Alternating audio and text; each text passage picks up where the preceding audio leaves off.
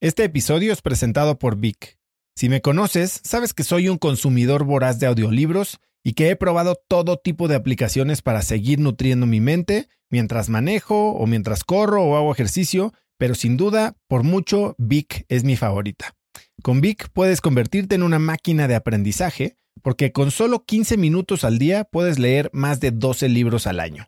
En Vic tienen más de 250 mil títulos y puedes escuchar resúmenes de bestsellers en menos de 15 minutos o libros completos, incluido mi libro Haz lo que importa, así como mis Vic originales como Cómo combatir el síndrome del impostor. Vic, por ser escucha de cracks, te regala 7 días de prueba y después contenido ilimitado por solo 167 pesos al mes en un pago anual de 1.999 pesos al suscribirte a Vic. Simplemente ve a cracks.la diagonal Vic. Vic se escribe B alta E E K.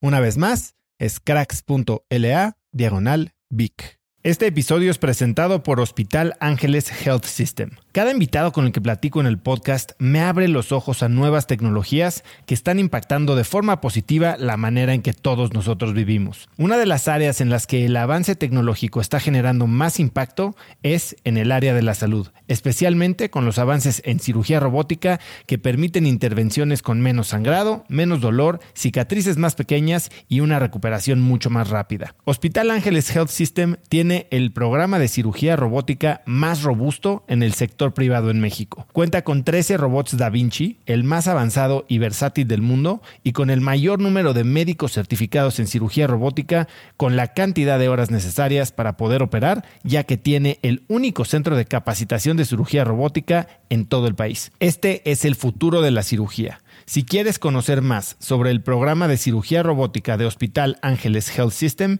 y ver el directorio de doctores, visita cracks.la diagonal ángeles. Una vez más, es cracks.la diagonal ángeles. Consulta a tu médico. Una de las mejores cosas que puedes hacer para que tu negocio sobreviva es tener dinero aparte y, e ir generando patrimonio independiente de tu negocio si tú necesitas capital adicional para meterle a tu negocio, pues forzosamente vas a tener que recurrir a otro lado. No vas a tener a lo mejor tanta libertad como si tú hubieras tenido un patrimonio separado, ahorros separados, y entonces en una época de vacas flacas tú puedes reinvertir.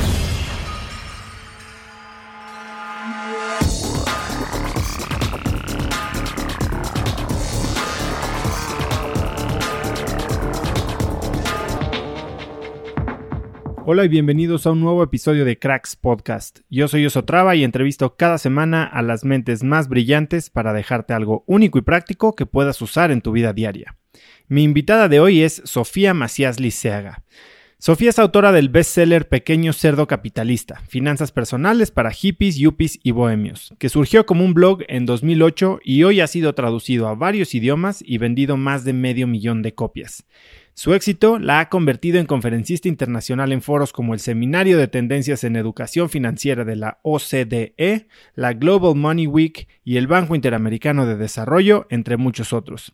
Ha impartido talleres y seminarios en la Comisión Nacional Bancaria y de Valores y en el Senado de la República. Y hoy guía Retos Financieros, el curso en línea de educación financiera con sesiones mensuales de Pequeño Cerdo Capitalista.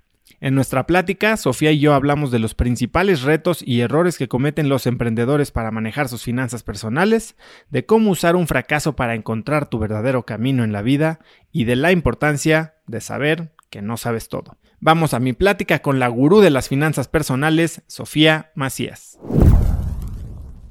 Sofía, mil gracias por aceptarme la invitación. Te llevaba correteando meses, yo creo que ni te acuerdas, pero por ahí te escribí hace unos meses en Instagram. La verdad es que soy, soy un, soy, como dicen, I'm a sucker for, por gente que, que escribe libros. Creo que quien se toma el tiempo de escribir un libro y más un libro que tiene más de medio millón de, de, copias vendidas, pues es alguien que le ha dedicado tiempo a pensar sobre un tema profundamente y es alguien que creo que puede articular una idea de una manera interesante. Así que te busqué y no se me dio y ahora eh, por azares del destino estamos... Yo te busqué a ti, Oso, imagínate cómo es el destino. Pero nos volvemos a topar en este mastermind del que somos parte y hoy ya estamos aquí y estoy muy feliz, La verdad es que tengo que hacer una confesión pública y es que en mi cuenta personal de Instagram soy una persona perdida en los mensajes, entonces es, es más bien eso, o sea, seguramente no lo vi porque no veo mucho los mensajes en Instagram, pero bueno, la verdad es que me alegro muchísimo que hayamos coincidido de otra manera. Pues ya estamos y hay muchísimo que platicar hoy porque creo que tu tema es un tema sumamente interesante y que como lo dices en tu libro, se habla menos de dinero que del sexo, ¿no? Es, es más tabú y para mucha gente hasta es eh, mal visto. Sí, hay una bola de, salvajes que se van a vivir juntos sin nunca haber platicado de cuáles son sus metas, si alguno tiene deudas o algún tema financiero complicado que el otro pues tenga que saber. Presupuesto, pues obviamente ya ni hablamos y entonces todo es romance y todo suena muy bien hasta que hay que pagar el súper o, la luz, ¿no? Ahí sí ya, ya, ya no ya no está tan padre si no se habla de dinero con tu pareja. No, definitivamente. Y vamos a entrar a eso, porque a mí me pasó, yo cuando me casé con mi esposa, eh, pues ella, ella, yo siempre he sido emprendedor, ella siempre ha ganado mucho más dinero que yo, ¿no? Y éramos, ya sabes, el clásico double income, no kids, eh, dos ingresos sin hijos, eh, la pasábamos muy bien y después, pues, cuando se embaraza de Emilio, mi primer hijo, sale a trabajar y pues cambian todas las finanzas de la casa, los roles de la casa y bueno, eso también fue otra conversación que que tal vez nunca nos dijeron que teníamos que tener antes. Pero antes de llegar a eso, eh, tú hablas de una maestra que aparentemente impactó tu vida. ¿Quién es Rosario Aviles? Sí, esto es muy chistoso porque Rosario es una columnista de aviación increíble y también tiene una agencia de, maneja muchas crisis de comunicación, pero digamos que en su lado B es maestra de la Escuela de Periodismo Carlos Etienne García. Eh, ahora sí que dato curioso, yo no soy economista ni administradora, soy periodista de profesión.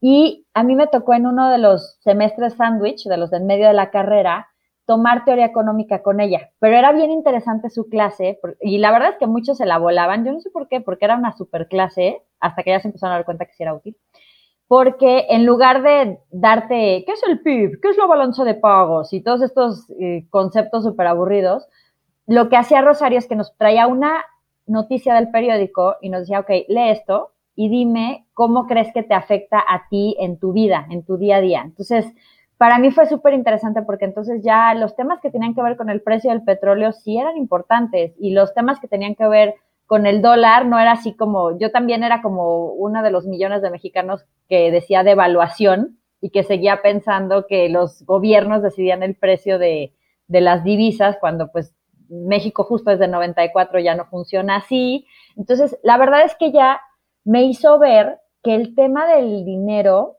de hecho que esta sección del periódico, yo estaba medio perdida en, quería ser periodista, pero no sabía exactamente de qué sección me chocaba política y a la fecha la verdad es que soy una persona poco activa en esos temas y me dan como mucho coraje cosas que pasan. Entonces dije, le voy a acabar dando una, un grabadorzazo. Digo, en ese momento no grababan los teléfonos inteligentes a mi entrevistado o algo así, entonces mejor esa fuente no. Pues cultura siempre se mezcla mucho con política. Deportes ya había tenido suficiente porque mi hermano jugó, bueno, o sea, si hubiera liga de canicas profesional o si la hay, creo que no se enteró porque jugó todo, entonces me tocaba ir a todo, a sus entrenamientos de básquet, de base, de fútbol americano, entonces ya, deportes no gracias, o sea, cubrir, ¿no? Y entonces justo con Rosario lo que me di cuenta es que a diferencia de esas fuentes, en, en la parte de economía y finanzas, si tú entiendes bien la información, sí puedes tomar decisiones que en ese momento en tu vida hagan una diferencia. Que sí, digamos, tomes decisiones respecto a cómo ahorras, respecto a cómo inviertes, respecto a qué vas a hacer con tus planes, o si te endeudas o no te endeudas, si te endeudas caro o te endeudas barato, todo ese tipo de temas.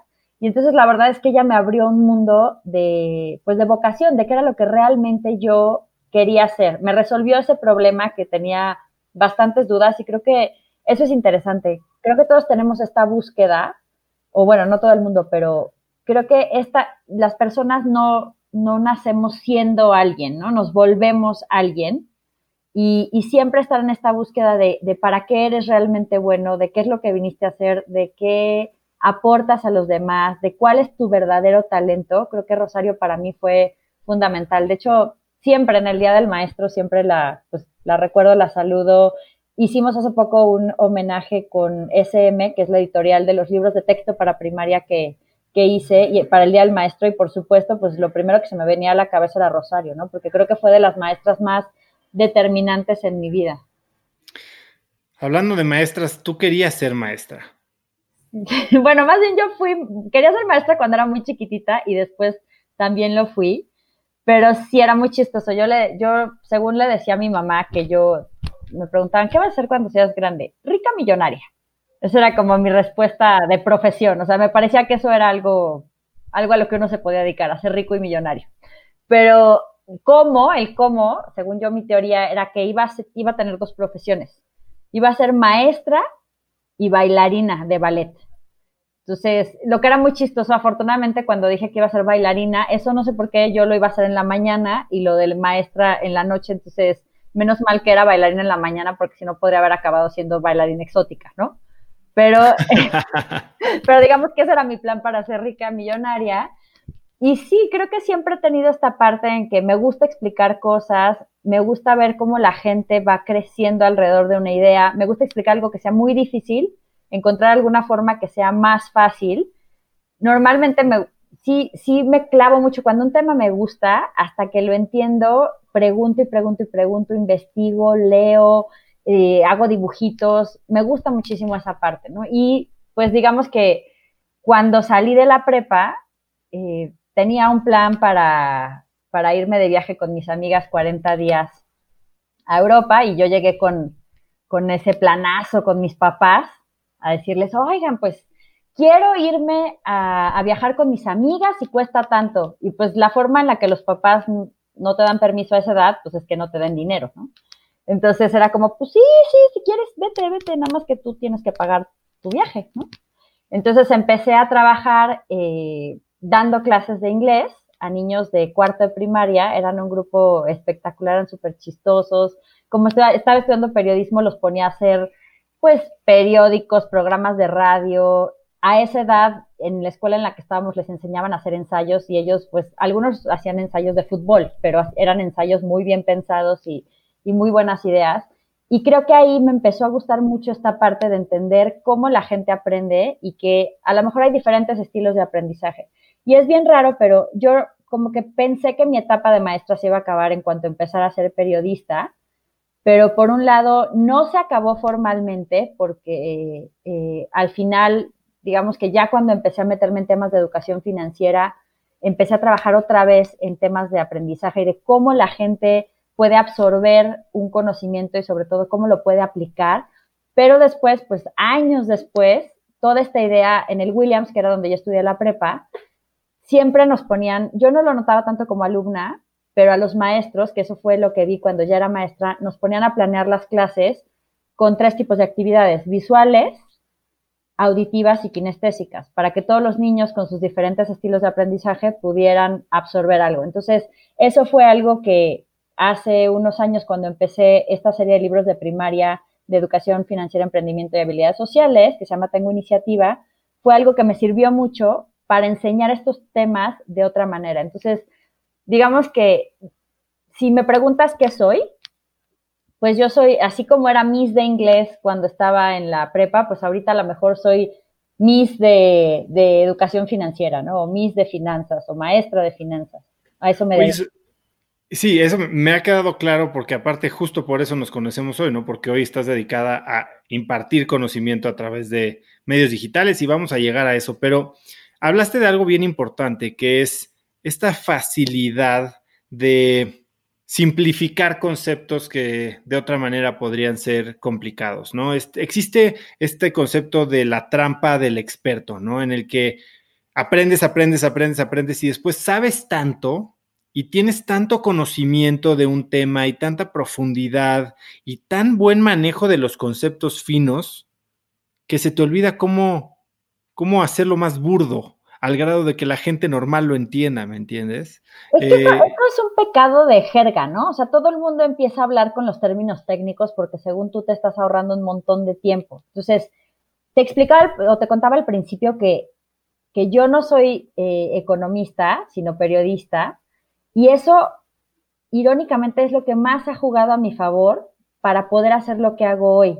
Poderlo comunicar de una forma tan simple. Sí, de repente también sin querer empiezo a, usar ciertos términos que a lo mejor para mí ya son sencillos y para la gente no tanto. Ejemplo, este es muy sencillo, pero hay gente que, que le sigue llamando la atención o de repente me dice, ¿pero a qué te refieres? Fondo de inversión.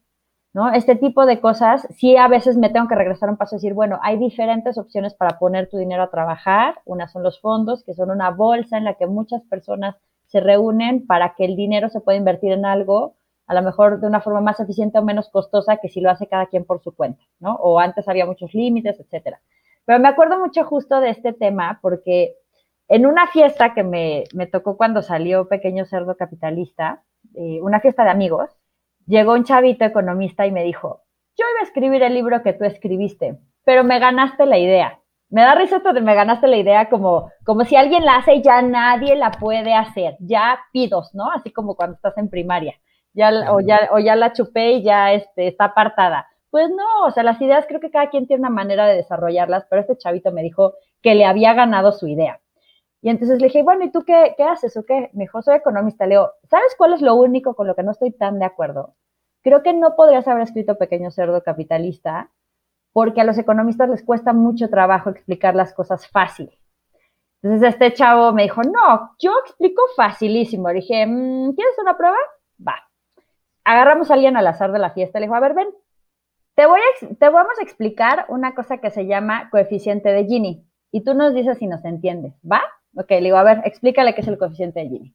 Y empieza el chavo. Es la diferencia entre el decil más alto y el decil más bajo de ingresos en una población. Yo, ¿le entendiste? No. Ok. El coeficiente de Gini es un numerito que te dice qué tan igual o desigual es el reparto de la riqueza, del dinero en un determinado país, en donde quieras. Entonces, pues si en un lugar tienes 55, es más desigual que en un lugar donde tienes 35. No hay ningún lugar que tenga cero, ni siquiera los países escandinavos. Esos andan en 20 y afortunadamente no hay ninguno que tenga 100. ¿Entendiste qué es el coeficiente de Gini? Sí. Entonces, creo que esa es parte del tema, que a veces cuando tú eres un experto, crees que el lenguaje te eleva cuando lo único que hace el lenguaje es alejarte. Te aleja y no te eleva. Me encantó eso. Entonces, pues este chavo acabó decidiendo que, mejor sí iba a hacer un libro para el ITAM, en vez de...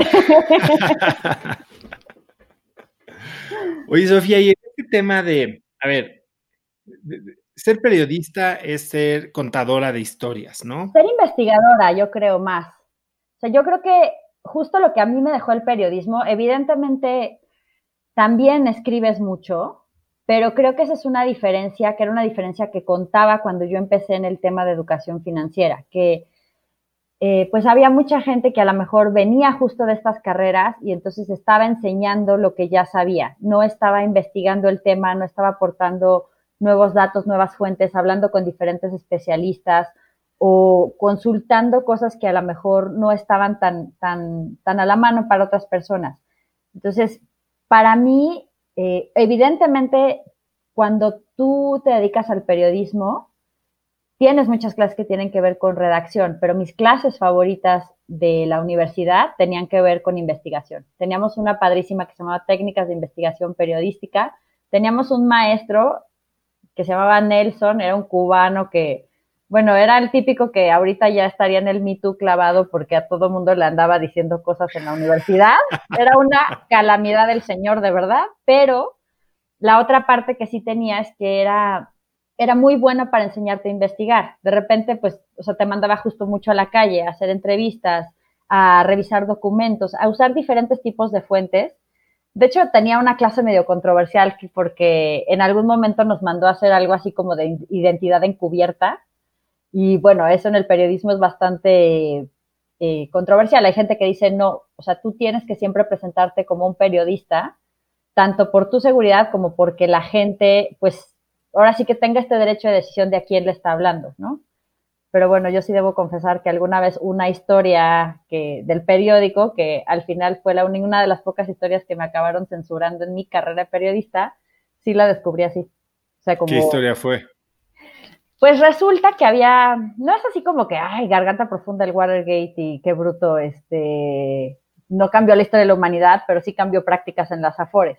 Las administradoras de fondos de ahorro para el retiro, o sea, donde ponemos nuestro dinero cuando, o sea, que los que están cotizando al IMSS o al ISTE siempre te quitan un cachito, o más bien te separan un cachito para que se vaya para tu retiro y eso se va a una institución que se llama Afore. Entonces, en las Afores, pues obviamente como viven de las comisiones del dinero que tenemos ahí, ahí guardados, entre más clientes tengan y más saldo tengan, más dinero hacen. Entonces, de repente, tenían unas tácticas medio gandallas y medio fraudulentas para jalar gente. Entonces, a mi papá por alguna razón le llegó una carta de que si se iba a Foreva Norte, ahorita ya Banorte ya la compraron, ese, sistema de ahorro para el retiro ya todos se han comprado, descomprado, pasado de unas a otras, pero bueno, esa ya ni siquiera Banorte tal cual como Afore existe, eh, es Banorte 21 ahora, pero en ese momento era Banorte. Y le llegó una carta a mi papá que le decía que si se pasaba con ellos, ellos le ayudaban a recuperar su saldo del Infonavit y no sé cuántas cosas y tal. El caso es que era un súper engaño y casualmente en esa misma oficina eran unos gestores. También tenían como puesto una vacante. Entonces yo fui a pedir trabajo y a comentarles que además pues mi papá había recibido esa carta, que cómo estaba la información yo pregunté toda la información con la forma más inocentona, según yo, de que se podía preguntar y obviamente pues también estaba muy chavita, tenía como 21 años o 20 años. Y después hice una nota de cómo engañaban a la gente para que se cambiaran en esa fore, salió en primera plana, eh, la CONSAR, que son quienes regulan a las afores, los mandó llamar, les puso una multa, se hizo un desastre y para colmo había coincidido con que mi periódico acababa de cerrar una campaña con ellos. Entonces, pues ya no hubo continuación de la historia y de hecho a mi lugar me llegó el cuate de la promotoría, o sea, no era, no era la, la Fora de Banorte directamente, sino era como una oficina que contrataban para atraer gente y ellos eran lo que, los que estaban haciendo esta mala práctica, ¿no? Entonces, este cuate este, me habló para amenazarme y para decirme que él tenía familia, que cómo era posible que hubiera sacado su información, pero pues yo la verdad es que ahí sí me acuerdo de mi yo del pasado, digo, ay, qué pantalones, porque solo le respondí, oiga, señor, usted no debió de haber hecho algo indebido, y entonces nunca nadie se hubiera enterado de, que, de, de esto, ¿no? Si usted no hubiera hecho algo indebido, y le colgué. Y ya, afortunadamente no me mandaron golpeadores ni nada por el estilo, pero sí, digamos que esa fue, fue un momento de una táctica un poco extraña que había aprendido en la septiembre. Oye, Sof, eh, a ver, algo de lo que creo que, que, me ayuda a mí a que las entrevistas con mis invitados tengan mucha carne es justo ese trabajo de investigación que hacemos. Así que... Sí, qué, buena interrogada me metiste antes de hacer esta, esta entrevista. Ella, es, esas preguntas Pero a ver. Pones hasta filosofar a tus entrevistados, Oso. Bueno, esa es la idea. Pero, a ver, cuéntame un poquito. ¿Cuáles serían las dos o tres prácticas que dices te dan más, más bang for the buck en términos de investigación? Eh, y, hablemos no de hace 10 años, sino de la fecha, el día de hoy, eh, investigar las redes, hablar con alguien conocido. Eh, ¿Qué es lo que harías tú para conocer mejor a una persona antes de conocerla? Más que de, bueno, evidentemente sus redes ya se exponen muchísimo. Eh, si estamos hablando más de temas que de personas, creo que lo que es interesante es escuchar qué dice tu audiencia o qué dice la gente. De hecho, a mí sí me pasó como periodista que de pronto temas muy interesantes y temas que llegaban incluso antes de lo que habían llegado a los medios, este tipo de filtraciones, llegaban por los lectores que yo tenía en el blog. Entonces, digamos que algo interesante, digamos más en genérico, no necesariamente para conocer a alguien, pero para conocer bien de un tema o para encontrar temas nuevos y temas interesantes, es tener algún tipo de forma de comunicación con eh, otras personas. Cuando yo empecé Pequeño Cerdo Capitalista era un blog, acordémonos que las redes sociales pues ni existían, ¿no? Entonces, creo que, bueno, sí existían, Twitter es de 2008 y el blog también, pero digamos que no las usábamos tanto, éramos los raritos los que estábamos en Twitter a lo mejor. Y a mí muchos de los mejores temas que me han salido tanto para el libro como para, o sea, para cuando era reportera y publicaba, venían de sugerencias y de cosas que me ponían en los comentarios del blog. Entonces, a la fecha, algo que sí tenemos en Pequeño Cerdo Capitalista, que es una práctica súper a rajatabla, si una pregunta surge tres veces, la volvemos tema. Está muy bueno. Digo, eso es si alguien, si tú, digo, yo creo que todos somos generadores de contenido y es un poco lo que tú comentabas al principio, ¿no? O sea, finalmente en el periodismo cuentas historias, pero eh, una marca puede contar historias, un emprendedor eh, es muy importante que sepa contar bien su historia y que sepa interesar a la gente en su proyecto, no solo a través de qué es, cuál es el producto o el servicio, sino de dónde viene eso, eh, cuál fue tu versión de quiero cambiar al mundo con eso, qué te pasó, cuál fue tu epifanía respecto a ese tema. pero justo creo que también la gente más hábil es la que sabe mejor escuchar a otros. Muy chistoso, pero eso no es algo que yo supiera hacer antes. La verdad es que cuando yo digo, haciendo un brinco en el, en el tiempo, yo me fui a, estudiar una, una maestría a Francia y tuve un curso de liderazgo con un maestro que las primeras cuatro semanas que tuvimos con él, yo lo alucinaba en colores, lo odiaba, lo veía con cara de, híjole, no te escupo porque si no de por sí me van a expulsar. Pero la verdad es que es una de las personas que más influyeron en que yo desarrollara cosas para el liderazgo. Y, parte por qué me caía tan gordos, porque me decía cosas que eran ciertas y que yo no quería aceptar. Y una de las que me decía es que yo no sabía escuchar que yo interrumpía muchísimo a las personas, que yo era de estas personas que mientras tú estás hablando yo te completo la frase porque creo que ya sé lo que vas a decir. Y mucho lo que decía Hervé tiene toda la razón y eso a la fecha lo tengo casi casi enmarcado y debería de hacer planas cada tres días, aunque, o sea, es algo que sí tomo muy en cuenta, es que incluso si sabes el 80% de lo que alguien va a decir, quizás en ese 20% hay algo de oro que te puede servir, si no en este momento, más adelante y que te estás perdiendo por asumir. Entonces, creo que una gran forma de investigar es aprender a escuchar en las diferentes modalidades, ya sea, pues sí, efectivamente preguntando por una persona a referidos. Creo que ahorita ya es muy fácil que, no sé, por ejemplo, eh, cuando, cuando empezamos a platicar de hacer este episodio, pues evidentemente me eché todo el scroll del podcast, escuché varios eh, de los episodios y me encontré que pues mi querida amiga Romina Sacré estuvo también en el podcast, me encantó esa entrevista, por cierto, y platiqué con ella, le dije, oye, ¿cómo te fue con estas entrevistas? Y ella, bueno, hablaba maravillas y mejor no, para mí fue un partaguas, la carrera fue padrísima, la experiencia estuvo muy bien, hemos hecho unos proyectos muy padres con Oso, entonces, o sea, de mi lado, de 10, ¿no?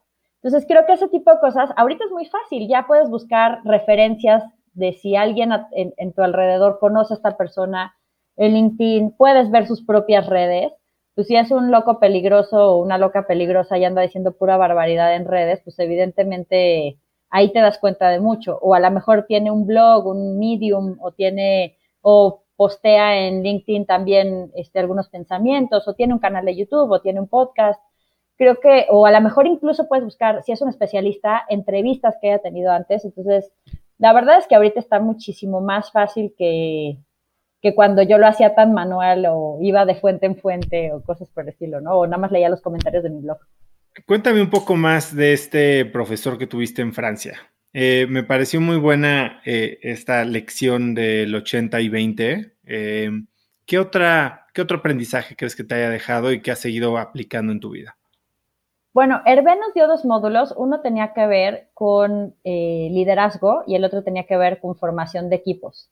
Después de ambos eh, módulos, terminaron el sábado en la tarde porque era como una maestría que era jueves, viernes y sábado. Bueno, ese día, esos dos días dormí de las seis de la tarde al día siguiente de lo agotada que terminaba, porque de verdad eran súper intensos.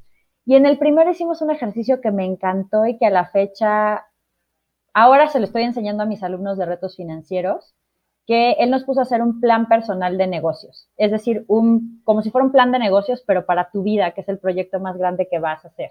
Y me acuerdo mucho que él nos hizo un ejercicio en el que nos decía, bueno, vamos a escribir sus metas o vayan pensando sus metas y todo el mundo escriban qué quieren en el plano personal, en el plano profesional, si quieren tener una empresa, lo que sea. ¿Ya lo tienen? Sí, perfecto. Bueno, ahora olvídense de eso y vamos a ver qué es lo que realmente querrías si estuvieras completamente segura de que lo vas a lograr. O sea, que vas a tener todos los recursos, vas a conseguir a toda la, vas a conocer a toda la gente que te pueda ayudar, vas a tener todos los conocimientos, vas a tener todo el equipo, lo que necesites. Entonces, ¿qué querrías hacer? Y pues obviamente muchos de los proyectos que eran, ay, quiero ser el gerente regional de no sé qué, o sea, había mucha gente que pues a lo mejor venía de ser un director local y quería hacer eso, pues ya era, quiero tener mi propia empresa y quiero que salga bolsa, o quiero, quiero, o sea, un, Karina, que era, es una chava que, que se dedicaba mucho al tema de recursos humanos, pero que era como, tenía una labor humanitaria súper interesante, era como, quiero vivir en siete países y ser directora de una ONG que ayude en temas alimentarios, como que todo había, todo daba una vuelta muy grande y por supuesto yo de quiero escribir un librito, pues ya quería escribir tres. A la fecha he escrito 18, pero este, digamos que en ese momento ya tres sonaba muchísimo. Y es curioso cómo ese plan, que me obligó a pensar mucho en qué sí quería, qué sí era importante, y en pensar en maneras para llegar a ellos. Ahorita lo leí justo para la clase para mis alumnos y había cosas pues en algún momento de la vida hice el programa de educación financiera de Mastercard y yo al principio en ese momento de la maestría solamente estaba haciendo contenidos para México. Y parte de mi plan era llevarlo a toda América Latina. Y me acuerdo perfecto que en una de las acciones que puse para llegar a mi plan ponía que me tenía, que me quería reunir en Miami con el vicepresidente de comunicación. Y revisándolo es algo que pasó. es algo que al final sí fui construyendo, sí lo convencí de que me hiciera cabeza de América Latina y aunque pues el programa lo que duró fueron ocho años, mucho de que creciera mi posición y lo que estaba haciendo ahí tuvo que ver con que lo había planeado. Entonces, creo que esta herramienta es muy interesante, sobre todo en tiempos inciertos como estamos ahorita, que es algo que les decía a, a mis alumnos de retos financieros. Cuando tú tienes un momento súper incierto, en mi caso, yo estaba en 2010, estaba salí, era enero de 2010, estaba, estábamos saliendo de la crisis financiera global de 2008, había dejado el periodismo, eh, había muchísima incertidumbre, no sabía si llegando a México iba a tener chamba, no sabía si en Francia iba a tener chamba, no sabía qué iba a pasar en general con mi vida y qué iba, si me iba a acabar mis, mis, mis ahorros después de la maestría o qué iba a suceder. Pero tener este plan a más largo plazo me ayudó a no distraerme con el corto plazo y de verdad sí enfocarme en, crear cosas, porque creo que cuando empiezas a tener metas a más largo plazo, cuando te das chance de eh, planear a largo plazo, entonces tienes dirección, que eso es algo muy importante. A lo mejor no tu plan va a suceder eh, con un cronómetro de que cada día vas a hacer algo o cada, o cada trimestre vas a hacer algo, pero si tienes claro cuáles son esos puntos grandes, intermedios y sobre todo hacia dónde vas, creo que cualquier crisis te hace los mandados. Hablas mucho tú de eso en el libro, ¿no? De cómo ahorrar, cómo invertir. Eh, sin un propósito se hace mucho más complicado. Hace poco estaba haciendo un, live donde me decían, oye, ¿cómo le haces para tener disciplina? Y creo que la disciplina por sí solo nunca funciona, ¿no? O sea, si no tiene una parte de motivación y de alineación de objetivos, nadie tiene la fuerza de voluntad suficiente como para soportar sufrimiento indefinido. Eso por un lado, y por otro lado, creo que eh, seguramente has leído a James Clear del de hábitos atómicos, que es como de todos los, este, los emprendedores es algo que todo el mundo debería de leer, pero yo sí creo mucho en el que es importante, más que la fuerza de voluntad, en el tema de la disciplina, lo que importan son los sistemas. Claro. Por eso, por ejemplo, para ahorrar en pequeño cerdo capitalista, no, no decimos gasta menos, no hagas gastos hormigas, no compres cafés en la calle, bla, bla, bla, o sea, sufre, sufre, sino haz algo eficiente que es el quítame lo que me lo gasto, es decir, en cuanto recibas tus ingresos, busca un sistema que te ayude a mandar ese dinero a otra parte para que no lo tengas en tus manitas gastalonas y no se te evapore a temperatura ambiente. Y entonces como que naturalmente el ser humano se, se adapta a lo que tiene. Entonces, si ese dinero que ibas a ahorrar ya no lo tienes disponible, es más, pues te vas a gastar hasta el tope lo que tengas, pero eso ya lo separaste. Entonces, el, digamos, el otro truco o el otro secreto importante del ahorro es el tema de tener una meta, de tener para qué quieres ahorrar, porque nadie es rico MacPato y se quiere meter en una bóveda y nadar en monedas. Bueno, a lo mejor sí, si eres rapero y quieres hacer angelitos de, de dólares, pues va, está bien, pero incluso eso es una meta. ¿Cuántos dólares necesitas para hacer tu angelito? Pero eh, si tú lo que quieres es, o sea, la gente normalmente ahorra porque quiere poner un negocio, porque quiere crecer una siguiente sucursal, porque quiere viajar, porque quiere comprar una casa, porque algo, ¿no? Y eso, y eso te ayuda a decir, ok, es más fácil saber a qué le estoy destinando el dinero. De hecho, creo que es más importante eso, saber a qué sí le quieres destinar el dinero que en qué no quieres que, que dejar de gastar. Porque cuando tú tienes clarísimo cuáles son tus metas y tus prioridades, y que ese dinero se está yendo a un lado, otra vez la dirección es importante, es mucho más fácil que ya no gastes en las otras cosas porque te parecen que le están robando dinero a tus metas.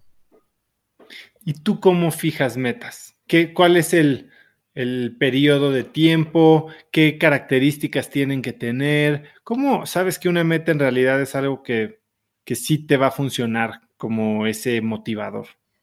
Para mí creo que el primer filtro tiene que ver más con que sea tuyo, o sea, que no sea algo que estés haciendo porque tus papás te dicen que es importante o porque tu pareja te presiona o por competir con los cuates. Entonces, sí tiene que ser algo que ahí creo que mucho, mucho el tema de las finanzas, la parte difícil tiene que ver con que la gente no se conoce. O sea, cuando tú no sabes qué es importante para ti, pues claro que es bien fácil ser consumista, porque entonces lo más fácil es querer eh, tener lo mismo que los demás o querer seguir un patrón que siguen otras personas. Entonces, justo, digamos que la parte del, de las finanzas personales tiene mucho que ver, lo de las metas y muchas cosas tienen que ver con que realmente tú conozcas qué es lo importante para ti, qué es lo que tú quieres, qué es lo que a ti te mueve.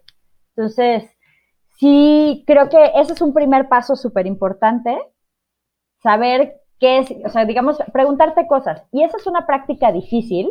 De hecho, esa es otra cosa que sí aprendí mucho de otro de mis maestros, Enrique Cortés, que es una persona muy chistosa porque él cambió la educación de toda una generación en un colegio porque un día decidió, le había dicho a sus papás que se iba a Estados Unidos un verano a estudiar comunicación y se metió a la escuela de teatro. No les dijo. y se metió al teatro. Obviamente los papás cuando se enteraron estaban infartados, pero era un cuate que creía justo. Él fue el que metió el tema del modelo de las inteligencias múltiples en el colegio en el que yo estaba. Y me acuerdo mucho que cuando estábamos en, en secundaria y prepa, digamos, el tema de todo el, de todo el año se llamaba Become Who You Are, vuélvete quién eres. Y entonces nos hacían leer muchas cosas, a lo mejor de lo que tenía que ver con los griegos, con el mito también de Camus del mito de Sísifo. Leímos eh, una obra que se llamaba Springs Awakening, cosas que tenían que ver con entender quién eres. Con, y eso para nosotros decíamos, híjole, qué, qué existencialistas, y a lo mejor nuestros papás decían, qué fumada la escuela en la que metimos a nuestros hijos, pero fue algo que a mí darme el tiempo de conocer quién era, qué quería, es algo que me ha ayudado en muchas áreas. Por supuesto en el dinero, porque tú podrás, o sea, si abres mi closet oso, te darás cuenta que no soy fan de las bolsas. Tengo pocas y normalmente pues con fines muy utilitarios, ¿no? O sea, la que uso diario, la que tal, la que tal, no soy una compradora compulsiva, pero a lo mejor sí uso muchísimo más de mi dinero en temas que tengan que ver con viajes o el tema de patrimonio es muy importante. Empecé a ahorrar para el retiro cuando tenía 25. Empecé a ahorrar una parte muy fuerte de mi sueldo desde que, o sea, yo desde cierto momento empecé a ahorrar de lo que ganaba el 50% de mis aumentos de sueldo y ahorita el 50% de los incrementos de ingresos, porque pues ya no tengo un sueldo, tengo un negocio. Digo, una parte evidentemente la reinvierto, pero una buena parte la sigo ahorrando porque siempre mi idea cuando era periodista era, esto me gusta, pero no quiero quedarme si ya no me gusta en algún momento solo por dinero. Entonces, tener tan claro que para mí tener dinero para ser libre de tomar decisiones en mi carrera era importante, fue lo que siempre me ayudó a decir, ok, pues bueno, yo no, no necesariamente voy a ser la persona más fashion del mundo, porque aparte ni me interesa, ni le sé, ni, ni tengo esa parte tan desarrollada, pero sí voy a ser una persona que nunca en la vida vaya a tener que tener un jefe porque tiene que pagar las cuentas.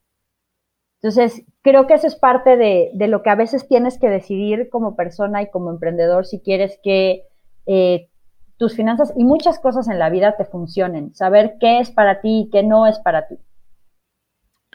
Oye, esa parte que dices es sumamente interesante para mí, lo platicábamos ayer, porque yo creo que como emprendedor, a ver, y, aquí me voy a, me voy a encuadrar un poquito open kimono, ¿no? Este, a ver, yo, yo soy ingeniero industrial que tiene una gran parte de administración de empresas, después hice análisis financiero en Pepsi, después este, hice una maestría en Stanford, negocios, especialización en finanzas, eh, trabajé en Nueva York en mercados financieros durante la crisis de 2008. Lobo de Wall Street. Y, eh, exacto, pero, eh, pero en chafa. Y, hoy, 10 años después o 12 años después de eso, que llevo de emprendedor, parece que cada día que pasa pierdo un poco más de eso, de, esa cuadradez y, y, de esta planeación. Y hoy sí, mis negocios creo que los llevo de forma ordenada, pero no le pongo la misma atención a, mi vida personal, al grado de que yo todo mi patrimonio está amarrado en mis empresas. O sea, yo no he comprado una casa, este, no, no, no tengo un, plan así que diga súper estructurado para el retiro. Eh, apenas hace poco compré un seguro de vida porque dije, bueno, si, algo pasa este, para, para los niños. Entonces, creo que los emprendedores tenemos este, este rollo de que estamos tan metidos en querer construir más y que, dices, oye, pero es que ahorrar, ¿por qué voy a ahorrar si yo lo que quiero es invertir para generar más, ¿no? Y invertir donde yo lo pueda mover. Porque aparte les pasan cosas como, pues si los CETES nada más me dan el 8%, digo eso a principio de año, ahorita ya me están dando menos, no me están dando el 5 o me están dando el 4, lo que vaya a hacer que acabe el año.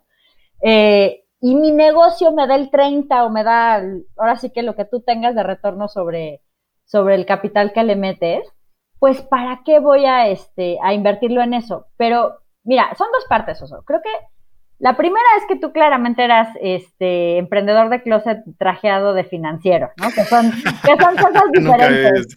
que son cosas diferentes. Eh, porque de alguna forma yo creo que los emprendedores en general y muchos de los que nos están escuchando, cuéntanos, ahora sí que cuando escuchan el podcast en las redes de Oso o la, mía, si a ustedes les pasa esto, pero yo lo que he observado es que la gran mayoría de los emprendedores son muy buenos para una de dos cosas. O son buenísimos para encontrar una solución o algo, o algo nuevo, algo para resolver los problemas de la gente, o son buenísimos para vender pero normalmente son re malos para la parte de administrar. O sea, como que no, no van juntos es raro, cuando tú tienes duplas de fundadores, a lo mejor si tienes el financiero con el, o el, ingeniero o el financiero o la financiera con, el, con la diseñadora, cosas por el estilo, pero digamos que quien trae el drive del negocio normalmente no es el de los números, porque también el emprendedor pues trae, digamos, otra visión en su cabeza, trae esta visión de lo que hoy todavía no existe, pero puede ser posible, y eso normalmente no te va a salir en una hojita de Excel. Entonces ahí es donde estos mundos como que se conflictúan. Y por otro lado, algo que sí pasa es que lo que no entienden los emprendedores es que una de las mejores cosas que puedes hacer para que tu negocio sobreviva es tener dinero aparte y, e ir generando patrimonio independiente de tu negocio. ¿Por qué? Si tú le metes todos tus ingresos, reinviertes, todos tus ahorros están puestos en el negocio, etcétera, si de repente te viene un choque, una crisis, un fraude, una división del negocio porque los socios se pelean, todas estas cosas pasan muchísimo, ¿no? Si tú tienes, necesitas capital adicional para meterle a tu negocio, pues forzosamente vas a tener que recurrir a otro lado, no vas a tener a lo mejor tanta libertad como si tú hubieras tenido un patrimonio separado, ahorros separados, y entonces en una época de vacas flacas tú puedes reinvertir. Entonces creo que también eso importa mucho qué tipo de emprendedor eres. Yo cada vez eh, veo, digamos, con mucho más respeto a los emprendedores que lo hacen con capital propio y aún si es financiamiento, es financiamiento propio que los que hacen con, con dinero externo, sobre todo por todo lo que ha pasado con muchos emprendimientos en México. A veces cuando no es tu dinero no lo cuidas tanto digo, llega un momento en el que sí, claro, para crecer vas a necesitar inversión, pero creo que toda esta ola de startups que empiezan siempre con, que quieren empezar desde cero con venture capital eh, y cosas por el estilo, pues la verdad es que justo por eso hay tantas empresas de humo, porque si tú no has generado ese dinero, la verdad es que es difícil que lo valores y que lo uses bien. De repente vemos empresas que están empezando, tienen dos años y de repente empiezan a poner unos oficinones gigantes y ni clientes reciben, ¿no? Entonces, pues como, ¿para qué? O sea, y sí, sí, se crea en Google y la, y la mesa de ping pong, pero pues, o sea, eso, eso no es negocio, eso es bluff. Eso no, no se refleja en la lana, ni siquiera en el valor que le están dando a sus clientes, ¿no? Entonces, creo que esa parte es, es bien importante diferenciarla. Y sí, el tema de las finanzas, sobre todo personales, sí es un tema para los emprendedores. Las de su negocio, a lo mejor o son más disciplinados con ellas y justo son tan disciplinados con ellas que, llegando a la casa están cansadísimos y ya no quieren ver su propio estado de cuenta ni, ni se saben la fecha de corte y de, pago de la tarjeta ni nada, algunos. O de plano, pues es algo que sí delegan en un tercero. Ahí yo creo que ese es el tipo de cosas que siempre, aunque sea una noción mínima y aunque sea un ojito una vez al mes, sí le tienes que echar si es tu negocio, porque pues es donde te, pueden colar más goles, ¿no? Y donde realmente pues finalmente es el mejor indicador de, cómo, de qué tan saludable o no es tu negocio. Entonces tienes que estar bastante pegado. Pero sí creo que también, si pasamos, a lo mejor no tienes que aprender todo sobre tus finanzas, pero si eres un emprendedor, creo que eh, tres cosas que sí tendrías que hacer es, así como hay un quítame lo que me lo gasto de ahorro para toda la gente, pues tú también tienes que hacer el quítame lo que me lo gasto con el tema de las utilidades de tu negocio. Así sea el 1% de tu negocio, sepáralo. O sea, si dices, no, es que no tengo márgenes, no puedo, nuestros gastos están cañones, el 1% no va a ser de vida o muerte.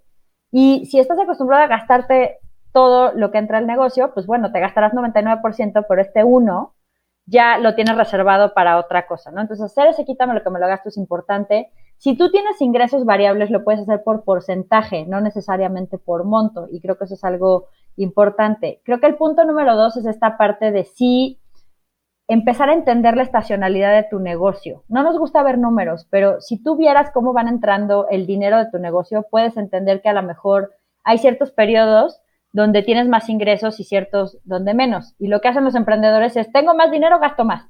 Tengo menos, gasto menos. En vez de decir, ok, voy a hacer en las épocas de vacas gordas el fondito para que en las vacas flacas no esté tan amolada la cosa. Entonces creo que esa, esa parte es súper importante. Y la tercera creo que sí es construir tus propias prestaciones. Eh, dependiendo un poco del giro que tengas, yo sé que muchos de los emprendedores dicen esta parte de, no, es que yo no quiero pensar en el retiro porque yo nunca me voy a retirar y cuando y si me retiro me voy a retirar de mis negocios. Yo no necesito tener un plan personal de retiro, no necesito, si alguna vez fui empleado y sigo teniendo mi Afore, aportarle al Afore pues la verdad es que creo que si hay algo que los emprendedores alucinan es pagar impuestos. Entonces, algo para lo que puede ser eficiente no pagar tantos impuestos es justamente el ahorro para el retiro. Es una deducción personal, entonces en tu declaración anual puedes deducir un porcentaje de tus ingresos y pues finalmente llegues o no llegues, vivas de tus negocios o no vivas de tus negocios, eso también le quita mucha presión a que cuando tengas 65 tengas que seguir chambeando o que te tenga que haber funcionado el negocio o eh, que le tengas que sacar utilidades súper a fuerza, ¿no? O sea, creo que esa parte es, es, interesante. También los emprendedores creen que son de ULE, entonces muy pocos tienen seguro de gastos médicos mayores, eso también es deducible. Y pues incluso, digo, los que emprendedores que sí quieren comprar casa, parte de lo que también es deducible son los intereses eh, que pagues por arriba de la inflación de un crédito hipotecario. Entonces, a lo mejor eso puede ser algo que, te interese en la parte de, ok, no, los emprendedores no tenemos Infonavit, que al final ni es tan maravilloso como la gente suele pensar, pero bueno, no tenemos Infonavit, pero podemos hacer esto deducible. Entonces creo que estos truquitos, a lo mejor nada más por el incentivo a pagar menos impuestos o pagar solo los impuestos justos, que eso es en lo que yo estoy, digamos, completamente de acuerdo, vale la pena rascarle un poquito y sí pensar en separar esto y hacer patrimonio para ti. Oye, cuántas cosas interesantes. Eh, a ver, por, un lado estás hablando de tomar utilidades, digamos, de un negocio. La verdad es que muchos emprendedores, pues financiamos nuestras empresas con sueldos muy por debajo de mercado, ¿no? Y como que sientes que, que, bueno, parte de tu trabajo es eso, ¿no? Que todo se reinvierte en la empresa y por eso te estás pagando poco, porque tú lo que quieres es justo eso, reinvertir para que esto se haga más grande, más rápido. Eh, tú estás hablando de tomar cierto tipo de utilidades y, justo de ahorrar cierta parte de los ingresos de tu propia empresa ahora ya como, como regla, ¿no? Eh, ¿Cómo piensas en eso? ¿En qué momento dices, oye, podría dejar este dinero y ahora sí que financiarlo con mi falta de cobrada de utilidades y crecer más el negocio? ¿Y en qué momento dices, oye, esta es mi regla, esto es suficiente y si es lo que me da eh, y es lo que tengo para reinvertir en el negocio, entonces la voy a respetar. O sea, ¿cómo haces ese balance entre debería de dejar la lana o primero voy yo y si es para mí, no, no, no la voy a disfrutar, la borrar? Yo honestamente lo que creo es que normalmente pasa al revés.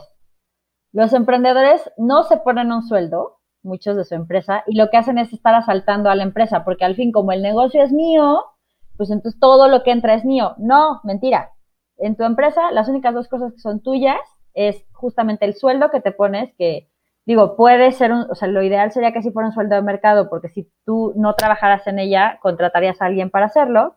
Si por la etapa de la empresa en ese momento no se puede, pues está bien. Y la otra parte es la parte de, de utilidades, lo que ya generaste. En ese caso, en el caso de las utilidades, también lo que pasa es que a veces se reinvierte sin, sin realmente analizar qué tan bien usado está ese dinero digamos, yo estoy reinvirtiendo, a lo mejor tuve de ganancias X mil y ese dinero lo quiero invertir ahí, pero no estoy viendo ni cuánto potencialmente podría generar, sino, ay, me late esta idea, cueste lo que cueste. O sea, justo el otro día tú y yo estábamos platicando de cómo muchas veces la gente quiere inventar el hilo negro y un error muy común en muchas de las empresas en México es que quieren inventar plataformas de todo aunque ya existan, luego quieren hacer su propio WhatsApp, ¿no?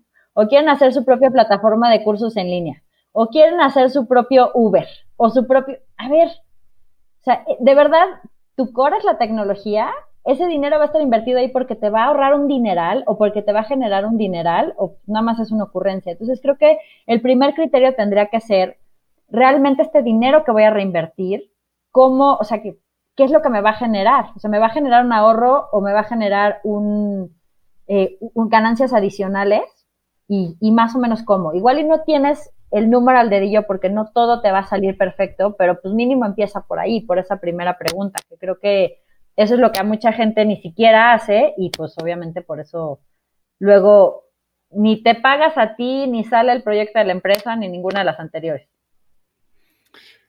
¿Cuál sería si un emprendedor tuviera que hacer algo hoy, o mínimo preguntarse si lo está haciendo para asegurar que tiene, que, no se está poniendo en peligro financiero, por decirlo así, que a la larga o a la corta ponga en riesgo su liderazgo y hasta la salud de su empresa, ¿qué sería? ¿Qué tendría yo que preguntarme hoy?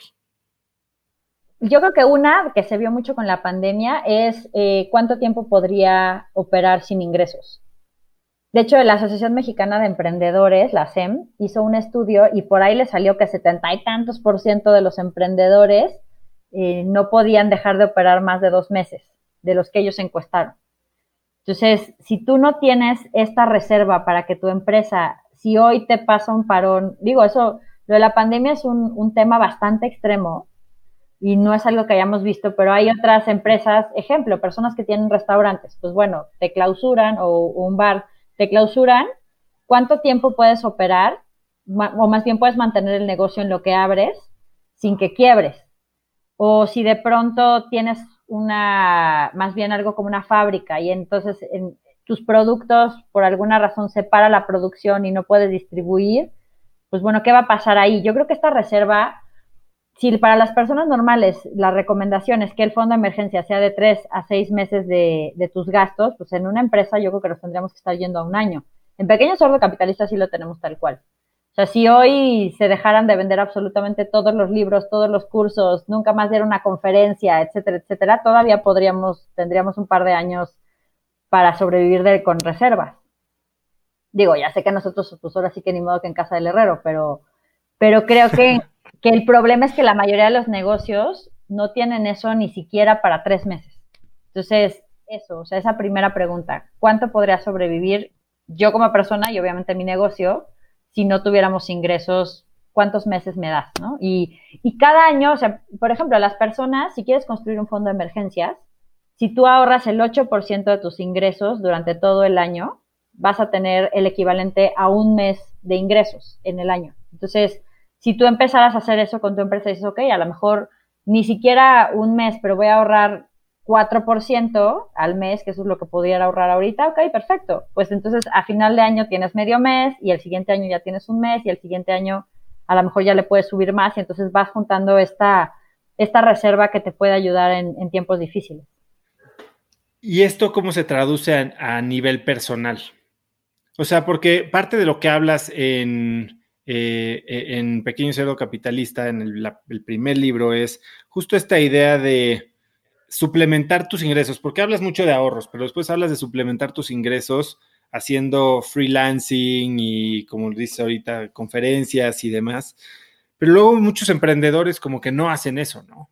Eh, y entonces, por un lado, están subsidiando, eh, y estoy hablando de emprendedores que sí se pagan un sueldo, es un sueldo que tal vez está bajo comparado con el mercado, eh, que tal vez no, no son de los que ordeñan empresas, que tienen, digo, más o menos ese respeto y esa Chinese Wall entre mis finanzas y las finanzas de la empresa. Ya, la verdad, yo sigo, soy escéptica de eso, porque en México hay tanta empresa familiar que eso no sucede. Pero bueno, vamos a pensar que sí hay muchos que sí. O sea, disciplinados como oso.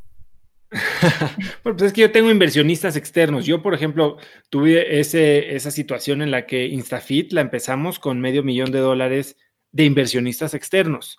Y por un lado, financiando mucho del trabajo con sueldos muy bajos. El famoso eh, capital o capital de, de, sudor. Exacto. Y sí nos pasó un poco, a ver, no que hayamos descuidado el dinero, pero al final del primer año nos habíamos acabado 100% del dinero y habíamos logrado 2% de las ventas que habíamos dicho que íbamos a lograr en el primer año. O sea, bastante errados en nuestro forecast y en nuestra ejecución. Y de ahí básicamente no pudimos levantar más fondeo y tuvimos que reempezar la compañía ya con socios dentro, con nuestro propio dinero. Y sí hicimos cosas mucho más creativas, mucho más, eh, pues, mucho más llenas de recursividad, ¿no? Por decirlo así.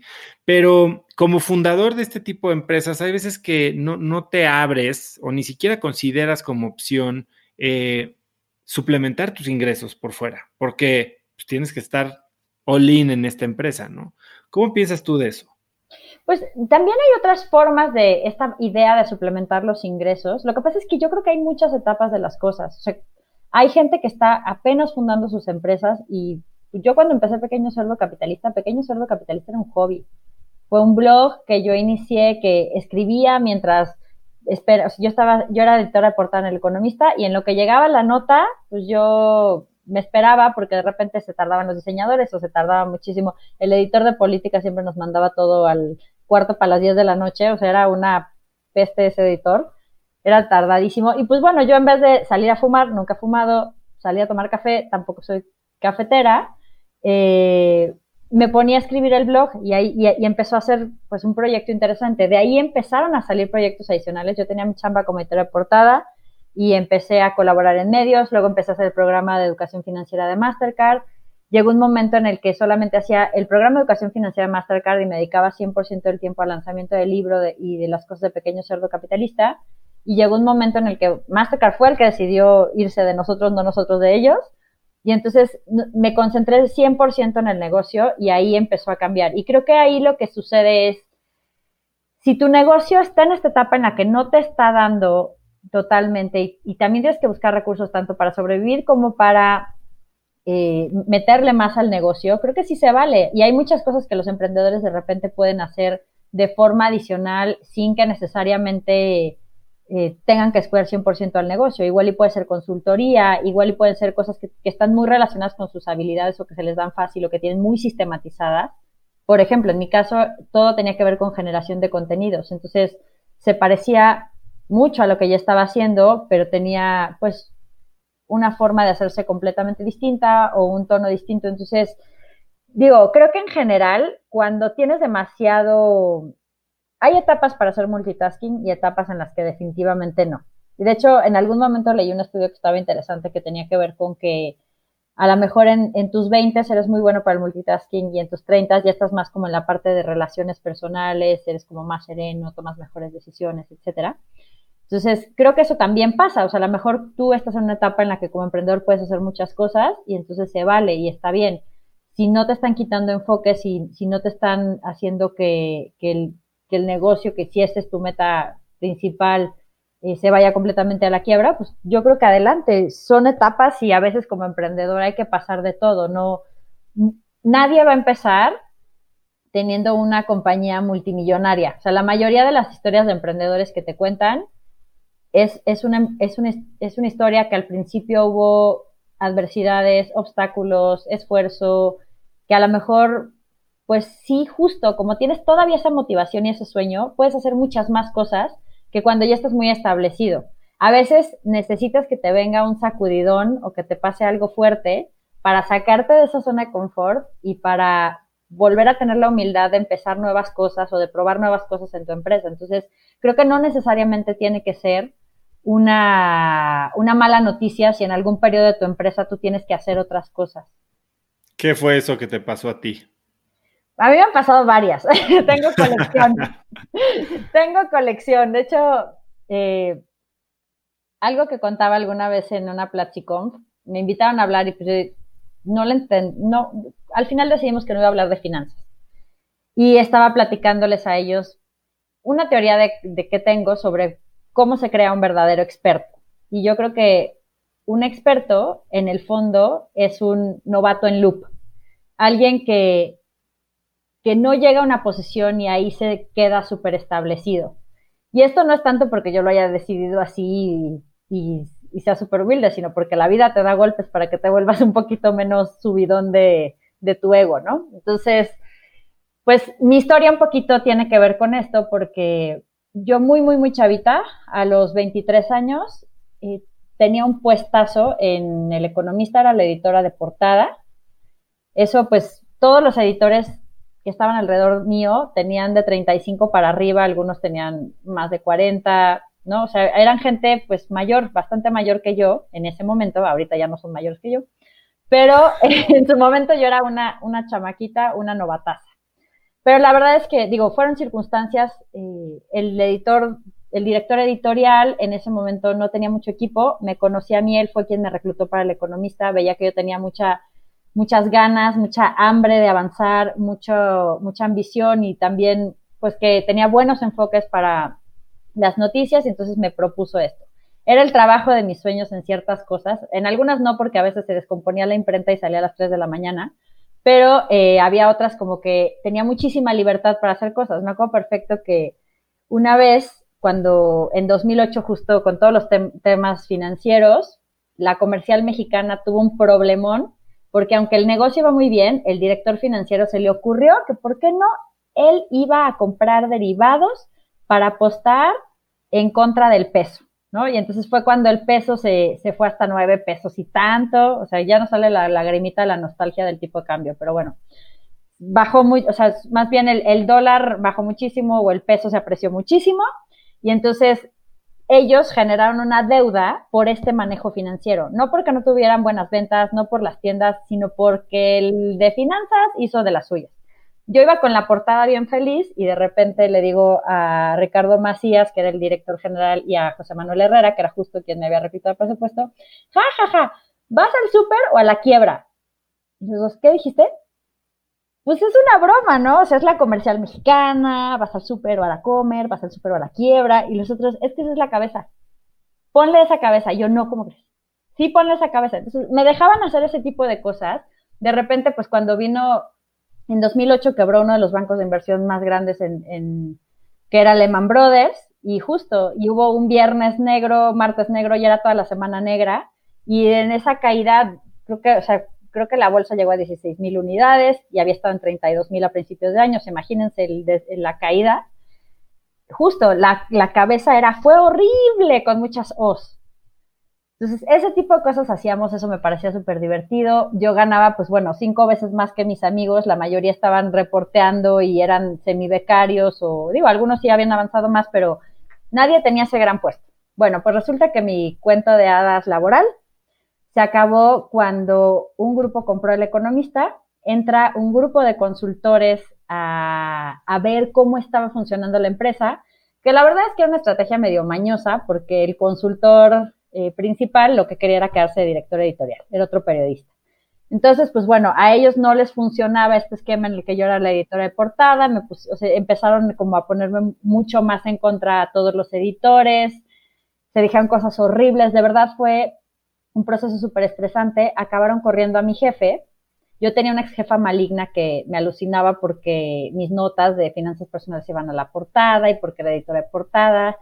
Entonces, pues bueno, ella también jugó un papel interesante de villana.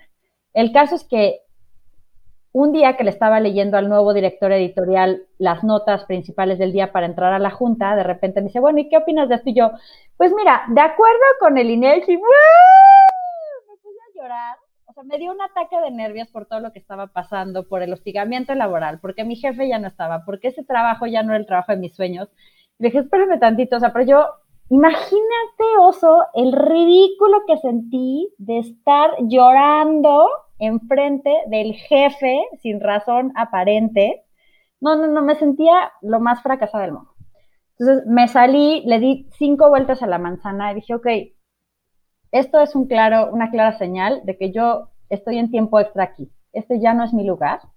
Por mucho que yo me aferre, por mucho que sea un lugar que me encanta y me fascina, me tengo que ir. Y entonces, pues, puse mi renuncia. Ya, ya había empezado a pensar que quería hacer una maestría, pero no lo tenía, no había acabado los procesos. Eh, mi ex jefe me consiguió otro trabajo eh, como reportera en un periódico que pues obviamente para mí no era el economista que tanto adoraba en ese momento. Y al cabo del tiempo me fui a estudiar la maestría a una ciudad chiquita que yo digo que es como si te vas a estudiar a, supongo que a Pachuca de Francia, ¿no? Era Rennes o Rennes.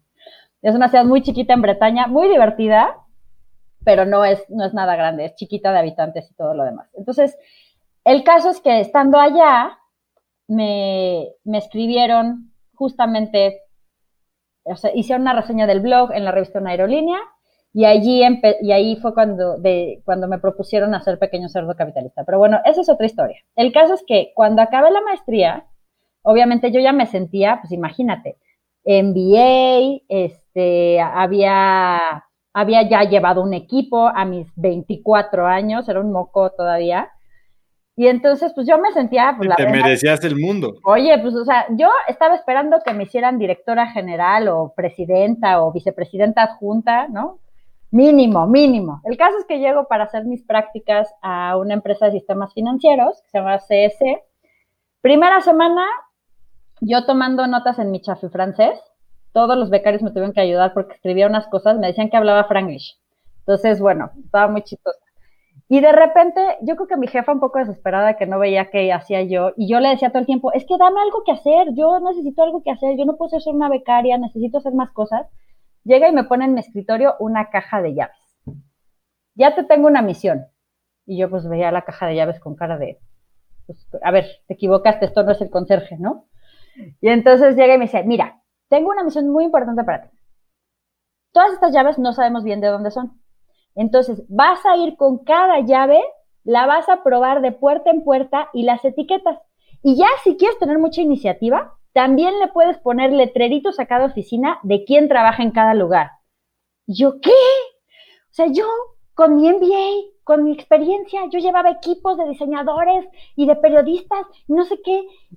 Y me ponen a etiquetar llaves, digo, a ella no le dije nada, pero llegué a casa de una amiga venezolana que adoro, que le conté yo, chama, esto es una humillación, ¿cómo es posible? ¿Cómo me pueden hacer este trabajo si yo podría estar haciendo análisis y estrategia y casi casi yo ya iba a dirigir el negocio, ¿no? No, no, no, yo podría hacer mil cosas. Y entonces la otra se empieza a reír y yo, ¿qué pasa, tarada? Te estoy contando una tragedia. Me dice, chama, es que no te has dado cuenta que tienes el mejor trabajo de todos nosotros. Yo, ¿cómo? Todos nosotros somos becarios, sacamos las copias, los cafés, no sé qué, pero tú eres key manager. Entonces, pues bueno, ya no me quedó más que reírme y regresar humildemente mañana, al día siguiente por mi caja de llaves. Empecé a probar todas las llaves y efectivamente conocí a todas las personas del edificio. Y sucedió que unas semanas después, cuando ya había acabado mi tarea, dos semanas después porque era un edificio bastante grande, eh, mi jefa tenía una junta, más bien estaba persiguiendo un tipo porque ella era la project manager y tenía que ver que todo el mundo hiciera su trabajo. Estaba persiguiendo un tal Matthew que no le contestaba los mails ni por error. Entonces yo le dije, bueno, ok, ¿a quién no te contesta? Matthew, ok, voy a subir a su oficina. ¿Lo conoces? Ay, yo, claro, pues tuve que probar como cinco veces las llaves en su oficina. Entonces yo le dije, hola Matthew, ¿cómo estás? Oye, ¿Cómo van con el proyecto tal? Sí, ya hicieron esto, sí, y en esto no vamos atrasados, ok. ¿Y cuándo entregan esto? Tal, ok. Ah, va. Bueno, que si la próxima semana le puedes dar una cita a, Ingrid. ¿A cuál Ingrid? Ah, pues a mi jefa. Ah, sí, tú mándame el mail y ya hacemos la cita. Entonces, Santo Remedio me dijo, pero ese tipo no me va a contestar en tres semanas, no sé qué, no sé cuánto. ¿Cómo, ¿Cómo sabías que era él? Yo, pues, porque me pusiste etiquetar todas las llaves del edificio? Y entonces a partir de eso ya me empezaron a mandar a más juntas, yo tenía que organizar eh, cosas de toda la oficina, de las reuniones mensuales, digamos, me fueron dando mucha más responsabilidad. Y cuando acabó el periodo de, de la práctica, me hicieron una oferta de trabajo. Y prácticamente la razón por la que me dijeron que tenía esa oferta de trabajo es porque había tenido muy buena actitud a lo largo del tiempo y había buscado formas de solucionar y de trabajar en equipo incluso con las tareas más mínimas. Entonces, al final, digamos que ahí volví a empezar. O sea, de, mi equipo y mi MBA y lo que sea, pues volví a ser una becaria. Y cuando llegué a México a lanzar el pequeño cerdo capitalista, también volví a empezar, porque al final, pues igual yo tenía un blog y me conocían mis seguidores, pero la gente no me, no me conocía y nadie se acordaba que, había sido editora de portada. Y cuando el pequeño cerdo capitalista fue un hitazo y se vendió el, el primer tiraje en tres semanas y después al primer año se vendieron 30 mil ejemplares y siguió creciendo, me propusieron hacer la adaptación para España y llegué a España y tampoco nadie me conocía. Entonces otra vez era ser novata, era entender el panorama, era decir, ok, pues no pasa nada si vuelves a empezar. Y eso me ha pasado una y otra vez. Me pasó también cuando el libro salió en Italia, me pasó cuando me empecé el proyecto con, con temas de, de, educación para primaria. El sector educativo también es otro mundo. Y no importa toda la trayectoria que traigas en otro lugar, si te vas a meter a un nuevo mercado, vas a iniciar un nuevo proyecto, vas a hacer un cruce en tu vida, te van a servir las experiencias anteriores. Pero de todos modos, si quieres ser un verdadero experto, tienes que tener actitud de novato. Pues bien lo dice Sofía Bush, ¿no? Que dice que tienes permiso de ser una obra maestra y un trabajo en proceso al mismo tiempo. Y yo creo que tienes, no solo tienes permiso, sino que casi casi tienes la obligación. Tienes la obligación y no te queda de otra. O sea, creo que al final quien se quien se monta en este asunto de yo ya soy un experto, ya no tengo nada que aprender, nadie tiene nada que enseñarme, no tengo nada que demostrar, pues sí, todos tenemos algo que demostrar en algún momento, todos tenemos algo que aprender, todos tenemos que pedir ayuda. A mí eso me costaba muchísimo trabajo, pero creo que cada vez menos. Ahora me doy cuenta que, que pues sí, efectivamente hay muchas personas que saben muchísimas cosas más que yo. Probablemente yo tengo una, una expertise particular y en eso qué bueno. Pero de otras cosas que necesito, yo siempre busco quién me puede ayudar. Y la verdad es que la mayor parte de la gente es increíblemente generosa con su tiempo y sus conocimientos. Siempre creemos que no te van a ayudar, que no te van a decir el secreto, que no te van a dar el atajo, pero pues lo peor que te puede pasar es que a lo mejor esa persona no te lo diga y le preguntes a otra, pero en la mayor parte de los casos, cuando yo me he acercado por conocimiento, la gente está muy feliz de compartir. ¿Y esto incluye a tus competidores? Pues fíjate que sí hay, es muy chistoso, pero yo tengo amigas competidoras. Con Carla Bailey, por ejemplo, es la autora de Toma el control de tu dinero. Cuando empecé a hacer mis primeras cotizaciones de consultoría, mis primeras cotizaciones de conferencias, pues Carla era la única que tenía más experiencia que, en eso que yo. Y le preguntaba y me decía. Y al final de alguna forma a ella le convenía un poco porque le convenía subir los precios del mercado. Entonces, si todo el mundo subía los precios, pues obviamente, o sea, si todo el mundo tenía como un rango similar, pues ya se le hacía menos difícil defender sus, sus ofertas. Hay otra persona en, que digamos que es un competidor, que ahora es más amigo que competidor, que es Daniel Urias. Él, eh, él fundó, digamos, la nueva ola de, de los, de los de la nueva generación. Yo soy de la anterior generación de las finanzas personales, supongo, porque ya vienen muchos este, más jóvenes. Es más o menos de mi edad, pero digamos que su onda viene un poquito más para acá. Y él es, él y otros cuates con los que hago el Monifest, que es una, es un festival de finanzas personales. La idea fuera de ellos, yo me sumé. Siempre han tenido mucho esta idea de juntos podemos hacer más cosas. Daniel es súper compartido. Ah, justo ahora acabamos de tener Adultoink, que es un taller de herramientas para tus finanzas personales cuando la vida se te pone difícil. Y Daniel fue el primero que levantó la mano y decir, yo participo, te mando unas cápsulas, también quiero promocionar tu taller eh, y te echo toda la mano y ya nos whatsappamos todo el tiempo. Entonces, creo que sí hay, sí hay incluso opciones de colaborar con tu competencia. Yo, para ser súper honesta, los pools más ricos que he encontrado no son necesariamente solo de mi sector. Tengo un grupo justo por el que conocí a Romina, que se llama Sin Modestia, donde todos los meses cenamos eh, diferentes mujeres y el único requisito es si tú invitas a alguien que admires. Y entonces al final se ha vuelto una red súper diversa. Al principio iba a ser solo de periodistas, la fundó Pamela Cerdeira, la periodista Pamela Cerdeira. Pero yo le dije, Pam, si solo hablas con periodistas, se van a ciclar.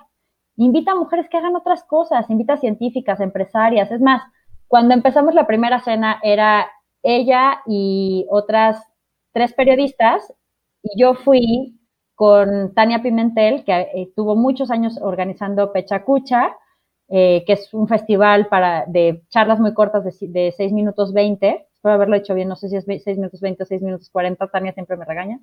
Pero. Sí, que son eh, como un minuto o 10 segundos por diapositiva. una cosa Sí, sí, sí. Sí, está padrísimo. Y bueno, ella además está en la Asociación Mexicana de Emprendedores, conoce muchos emprendedores y está fundando una iniciativa increíble que se llama WIN, que es el Women Index, que es un índice de mujeres profesionistas para que digamos que en los medios, en, las, en los paneles, etcétera, no digan que no invitan mujeres porque no hay en ese sector. Entonces yo llevé a Tania y de ahí empezaba a crecer muchísimo la red. Entonces hay abogadas que son especialistas en delitos cibernéticos, hay eh, mujeres que están en la industria cosmética, una chava que tiene una startup de audiolibros, eh, hay gente que está en la parte de industria audiovisual, Netflix, este, que estuvo en Paramount, cosas por el estilo. Entonces, creo que eso sí se No importa el giro, no importa el rol, simplemente es alguien que admires. Alguien que admires. O sea, tú la tienes que llevar y tú la tienes, y, básicamente lo que hacen es presentarse en cinco minutos y decir quiénes son, y el único requisito es que sea sin modestia. Es decir, no diciendo, yo tengo un librito y más o menos le va bien. No, tengo un libro que ha vendido medio millón de ejemplares y que ha cambiado la educación financiera de una generación, ¿no? O sea, como que un poquito está basado en la premisa de que si tú, esto es más algo que creo que sí es un poquito de género. A las mujeres nos cuesta mucho hablar de nuestros, de nuestros logros y de las cosas que hacemos bien, porque siempre te, te educan a ser más modesta. Entonces, la premisa es que si tú escondes tus talentos y tus logros, el mundo no los puede aprovechar. Entonces, básicamente de ahí sale toda esta idea de sin modestia y este pool de personas tan diferentes, siempre que nos atoramos en algo nos pedimos ayuda. Entonces, creo que eso es parte de algo importante. Busca tu red de expertos busca tu red de, contactos, incluso si entre ellos no son una red, pues a lo mejor trata de salir de tu círculo de otras maneras para que siempre tengas a quién recurrir. Y muchas veces es curioso, pero incluso cuando yo he tenido dudas, de repente las pongo en redes y me refieren a alguien. Entonces creo que al final, si estamos en una era muy privilegiada donde los seis grados de separación se han hecho tres o dos o no sé cuántos, entonces eso hay que aprovecharlo. Sí, yo estoy totalmente de acuerdo que en el pedir está el recibir. Este, la verdad, sí puedes dar y dar y dar. Y tengo un episodio con Héctor Sepúlveda que me recomendó un libro que se llama The Go Giver. Y este libro es un, es un librito bastante rápido de leer y habla de cómo para recibir, pues la idea es dar, ¿no? Y es como lo que nos dicen ahora en generación de contenido, que si quieres, o lo dice Gary Vaynerchuk, ¿no? O sea, jab, jab, jab, jab, jab, jab, hook, ¿no? O sea, das, das, das, das, das y después recibes. Pero para recibir tienes que estar abierto a recibir y, creo que mucha de la cultura latinoamericana y inclusive hasta de, de hombres es no puedo pedir porque eso es señal, señal de debilidad. Y, exacto, y si no, y si no pides, pues... O voy a estar en deudas, la otra, ¿no? exacto, si no pides, no te van a dar. Inclusive hay veces que te dan o te ofrecen y no, como crees? no voy a aceptarlo. Y entonces lo que dice este Go Giver es que sí tienes que dar para poder recibir, pero también para poder recibir tienes que estar abierto a recibir. Y en el momento en que te abres a recibir, que eso es algo que, de lo que yo sufría muchísimo, yo, yo me cerraba puertas porque no, ¿cómo iba a ser? Yo no quería ser el, el, el, arrimado, ¿sabes? O sea, y en el segundo en que cambias esa mentalidad y, y empiezas simplemente a responder con un gracias, te lo acepto, gracias, la vida cambia, porque si te lo están ofreciendo es por gusto, porque algo, algo estás dando tú. Y si no es por gusto, pues ¿para qué lo ofrecen, verdad? Entonces, no, pero yo, yo creo que a mí también me pasaba hoy, creo que eso es algo que quienes, quienes nos estén escuchando, si tú no estás escuchando y también te pasa, probablemente seas de estas personas que estás, que estás muy acostumbrada o muy acostumbrado a resolver problemas. Entonces, cuando resuelves, resuelves, resuelves, resuelves, pues entonces está raro que te resuelvan. ¿no? Pero yo sí, últimamente he descubierto algo chistoso, sobre todo con este grupo de mujeres que te contaba, que digo, obviamente si tú eres de los que siempre pide, pues tampoco hay que ser pedinche en la vida, también hay que dar, ¿no? Pero, pero digamos que si eres una persona equilibrada, el karma no es, no es este, directo. Tú a lo mejor vas a poder ayudar con tus capacidades muchísimo a una persona y esa persona no te va a poder ayudar directamente a ti, pero a lo mejor hay otra tercera persona a la cual tú nunca le has ayudado y te va a ayudar un montón. Yo te voy a poner un ejemplo muy, muy básico. Cuando mi libro salió, eh, Roberto Morán, que básicamente es como mi papá adoptivo, es uno de los periodistas económicos más brillantes de este país. Él dice que, cuando, era, que cuando tenía 22 me fueron a dejar una canastita a la redacción de Expansión y que él me adoptó. Y sí, es verdad, él me adoptó, yo le hice un montón de artículos. Me llevó a hacer una entrevista cuando salió justo el libro con Carlos Push. Él tenía un programa en W Radio súper escuchado, pues finalmente es un periodista que la gente está muy pendiente de sus opiniones, de lo que dice, lo sigue muchísimo. Me llevó a esa entrevista solo porque le gustó el nombre del libro. Hizo una súper entrevista porque es un gran entrevistador además. Y entonces, después de eso, decidió que también me iba a invitar a Milenio en 15. Después de Milenio en 15, me invitó todo el mundo a sus programas porque había estado con Push. Y a la fecha, Push me ha dado muchísimo, ha hecho esa parte de mis programas, presentó mi libro, Estamos preparando el documental de los 10 años de Pequeño Cerdo Capitalista, que el libro el año que viene cumple 10 años, el blog cumplió de 10 años el año anterior. Y él nos dio una entrevista y es alguien a quien directamente no te puedo decir que yo le haya correspondido con ese gran favor que fue abrirme la puerta y abrirme una carrera como autora.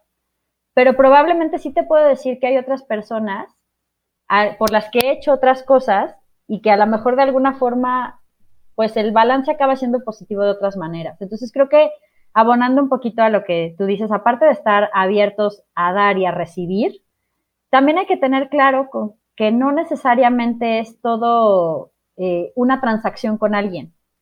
A veces lo que estás recibiendo tú lo vas a regresar de otra manera, porque a lo mejor tus talentos, lo que tú sabes hacer, tu conocimiento, tu tiempo, tu disponibilidad, lo que sea, no se lo puedes regresar directo a esa persona. Si puedes, qué padre, pero si lo puedes regresar a otra más, pues creo que estás a mano con el universo. Totalmente de acuerdo.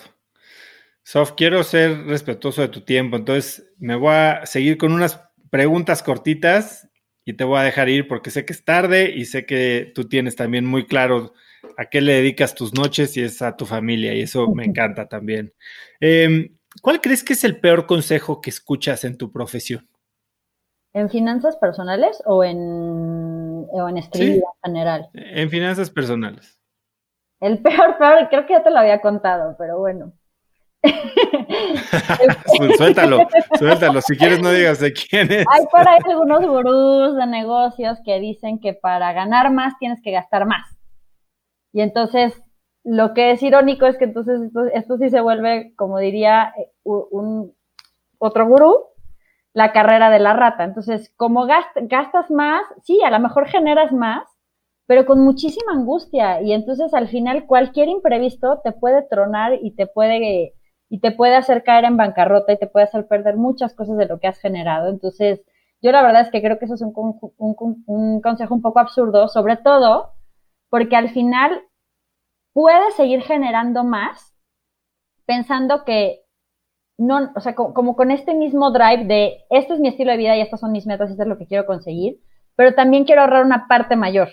Entonces, ese puede ser el drive para generar más, tener más patrimonio, tener más ahorros, tener más para cubrir tu futuro y no nada más consumir, consumir, consumir, consumir, darme un estilo de vida de que ando en helicóptero o ando en, que además es bien ecocida, ¿no?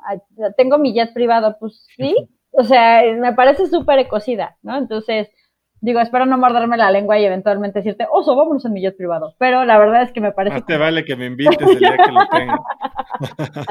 no, pero a lo que me refiero es que creo que es innecesario. Para hacer una fortuna no necesitas ganar más, necesitas resolver más problemas de la gente. Eso es lo que yo creo, al menos. A lo mejor soy ilusa, pero a mí me ha funcionado.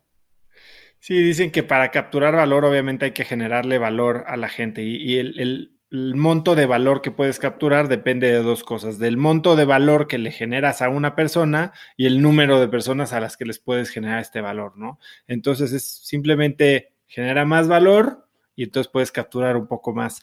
No sé qué tan cercano sea a, gastar más, ¿no? O sea, yo también escucho a mucha gente y, y, la respeto y si les ha funcionado, que sé que funciona, es pues casi casi que fake it till you make it, ¿no? O sea, esto de vístete como quien quieres ser, actúa como quien quieres ser y eventualmente llegarás a convertirte eh, en esa persona. no todo es este, no, nada de esas cosas esté tan directamente relacionado con cuánto gastas. Yo he visto gente que tiene muchísimo estilo. Yo la verdad no soy una persona que esté concentrada en eso, pero y tampoco tengo tanta, este, digamos, habilidad eh, estética y visual como otras personas, pero hay gente que no necesariamente gasta una fortuna y tiene un estilazo y lo hace increíble, ¿no? Hay, una chica de Tijuana que me encanta, que se llama La Mano de Fati, se la pasa haciendo como trajes para mujer power suits y cosas así, es unas cosas bellísimas, y no es caro, carísimo, ni nada por el estilo, lo mismo, la, o sea, creo que para, para que alguien aspire a ser como tú, no necesariamente te tienes que subir a un jet. Habrá personas que sí, pero habrá personas que no. Yo creo que en eso también depende mucho de las tribus. Entonces creo que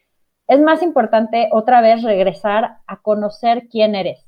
Si esta persona que gasta muchísimo y que parte de, su mercadotecnia tiene que ver con que anda en aviones, con que el yate y con qué tal, pues está bien, a lo mejor esa es su tribu, pero creo que ese no es el único camino. Entonces, siempre a la gente le gustan los hacks de finanzas que son como absurdos.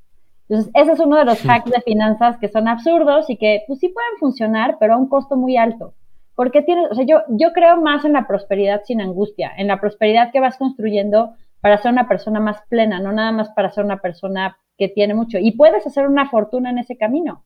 Parte de los problemas es que la mayor parte de las cosas buenas requieren paciencia y persistencia y siempre nos gusta que nos digan que va a ser fácil, va a ser rápido y vamos a hacer un hack para, para lograrlo todo. Yo he conocido muchos de gasta más para, para generar más que se tropiezan y que se tropiezan rudo y algunos no se levantan. Entonces, pues ahora sí que yo no seguiría ese camino, pero que cada quien siga el que crea. Sofía, ¿cuál es el libro que más has regalado? Además de los tuyos, obviamente. Eso no se vale. ¿Y por qué? Eh, el libro de la paciencia, de Alberto ¿Cuál es ese?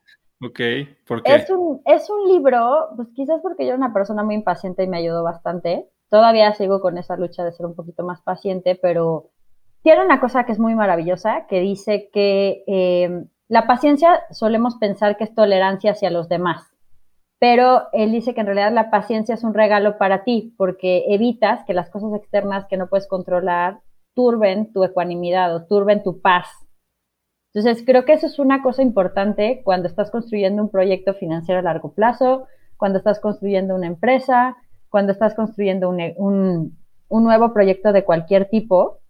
O sea, creo que al final, si tú entiendes que la paciencia es algo bueno para ti, no tanto para los demás, entonces tu ritmo cambia, tu desgaste emocional, porque híjole, este camino la verdad es que sí hay muchos obstáculos y sí hay frustraciones y sí te salen las cosas mal y la gente te dice que no y de repente a lo mejor tienes empleados que no, que ciertos días o en ciertos momentos no, no responden como tú quieres, pero son personas, no puedes, bueno, puedes, pero no, no, es buena idea ser un ogro y llegar y gritarles y, y perder el control no es bueno para ti, no es bueno para los otros, fragmenta mucho las relaciones y fragmenta hasta tu propia imagen, porque ¿cómo te sientes después de este tipo de, de exabruptos? ¿no? Entonces, para mí ese libro sí lo he regalado muchísimo.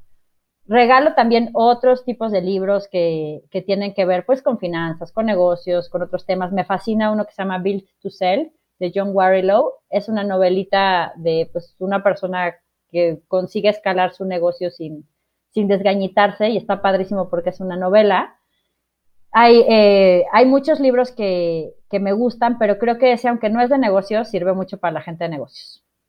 Te voy a recomendar un libro eh, que es muy parecido a esto, esto que me estás contando de, la novelita eh, de, de, este emprendedor que decide crecer su negocio sin perder su vida. Se llama Anything You Want y no me acuerdo el autor, pero lo voy a poner en las notas del episodio, Anything You Want, y es, eh, es un, eh, una persona que construyó su negocio sin levantar dinero, simplemente poquito a poquito sirviendo clientes, lo terminó vendiendo en 20 millones de dólares y la verdad es increíble.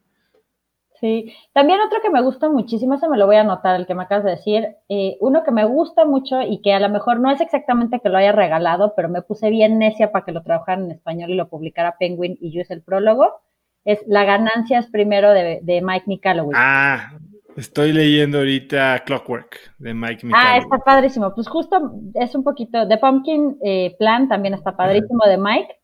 A mí es bien chistoso porque Profit First, que es la ganancia es primero, lo leí en mi luna de miel, así de nerdo. me acuerdo mucho que mi esposo estaba, nos fuimos a Sicilia, somos muy fans del padrino, yo me volví más fan. ¿Y, ¿y él mientras leía Fifty Shades of Grey o qué? No, cuando yo estaba terminando este libro, él estaba apedreando la, la, la, villa Fumifredo para ver si le abrían y podía ver, ver dónde había muerto Vito Corleone en la película.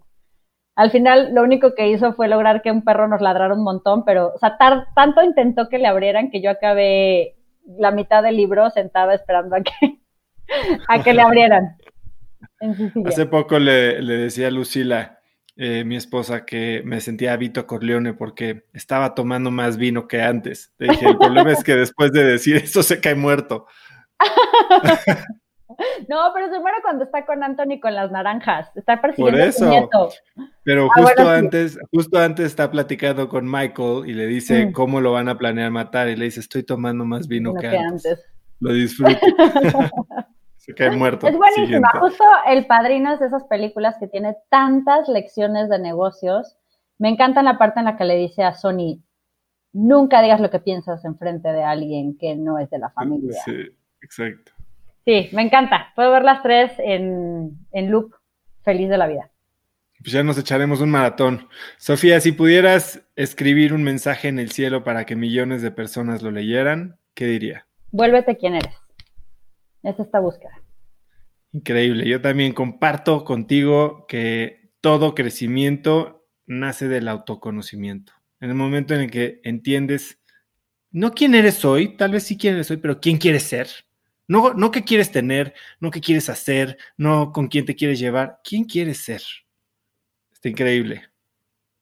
¿Dónde puede eh, seguirte la gente, contactarte? Si no me contestas en Instagram, entonces ¿en dónde quieres que te, conteste? Es, más fácil que conteste los comentarios abiertos en las redes. Eso sí los veo siempre. O sea, los comentarios de Instagram afuerita, sí, los DM son los que soy un desastre. O sea, pues mejor te comentamos tus fotos. Sí, coméntenme, eh, también échenle un ojito a los videos del canal de YouTube de Pequeño Cerdo Capitalista. Normalmente martes y jueves eh, tenemos nuevos videos. Hay una lista de libros recomendados también por, yo sé que tu público lee muchísimo y que tú también lees muchísimo son, entonces ahí hay una lista de libros recomendados, la mayoría seguramente existen en audiolibros.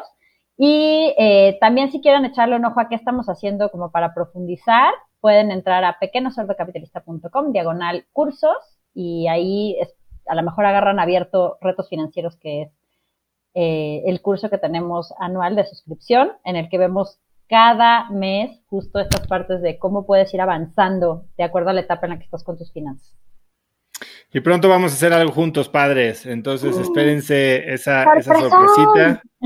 Este, va a estar muy padre. Sofía, la verdad es que fue una plática increíble. Yo, de leer tu libro, eh, de platicar contigo, eh, eh, he reaprendido mucho y me has recordado muchas cosas muy importantes que tal vez por creer que las sabes, las olvidas.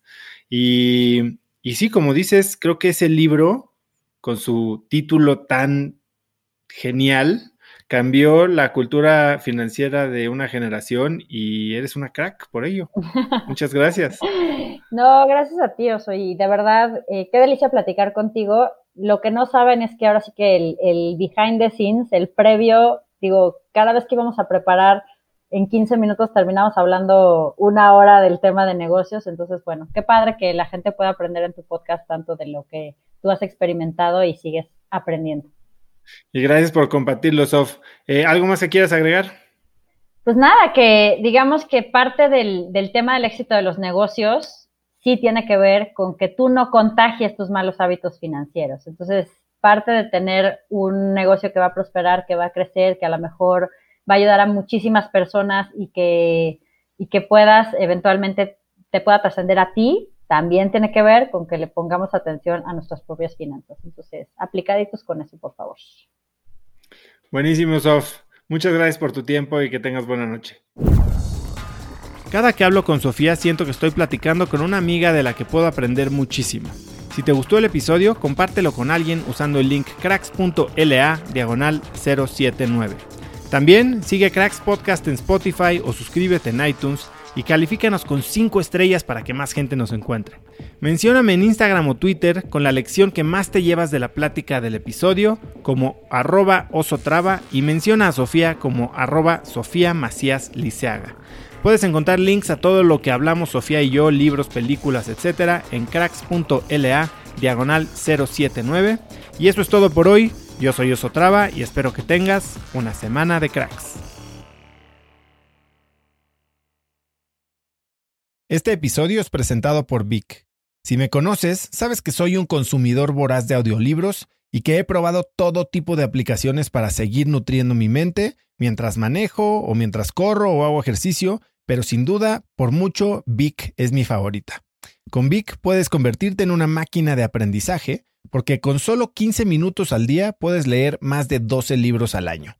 En Vic tienen más de 250 mil títulos y puedes escuchar resúmenes de bestsellers en menos de 15 minutos o libros completos, incluido mi libro Haz lo que importa, así como mis Vic originales como Cómo combatir el síndrome del impostor. Vic, por ser escucha de cracks, te regala 7 días de prueba y después contenido ilimitado por solo 167 pesos al mes en un pago anual de 1.999 pesos al suscribirte a Vic. Simplemente ve a cracks.la diagonal Vic. Vic se escribe B alta E E K.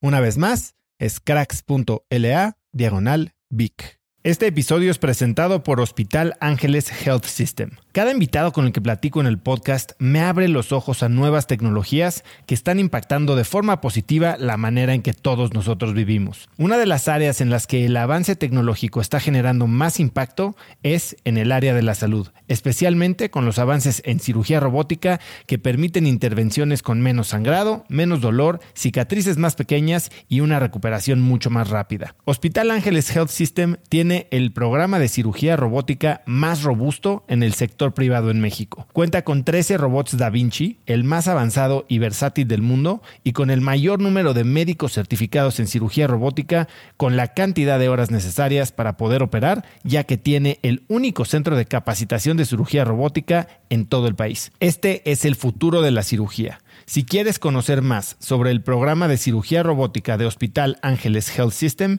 y ver el directorio de doctores, visita cracks.la diagonal ángeles. Una vez más, es cracks.la diagonal ángeles. Consulta a tu médico.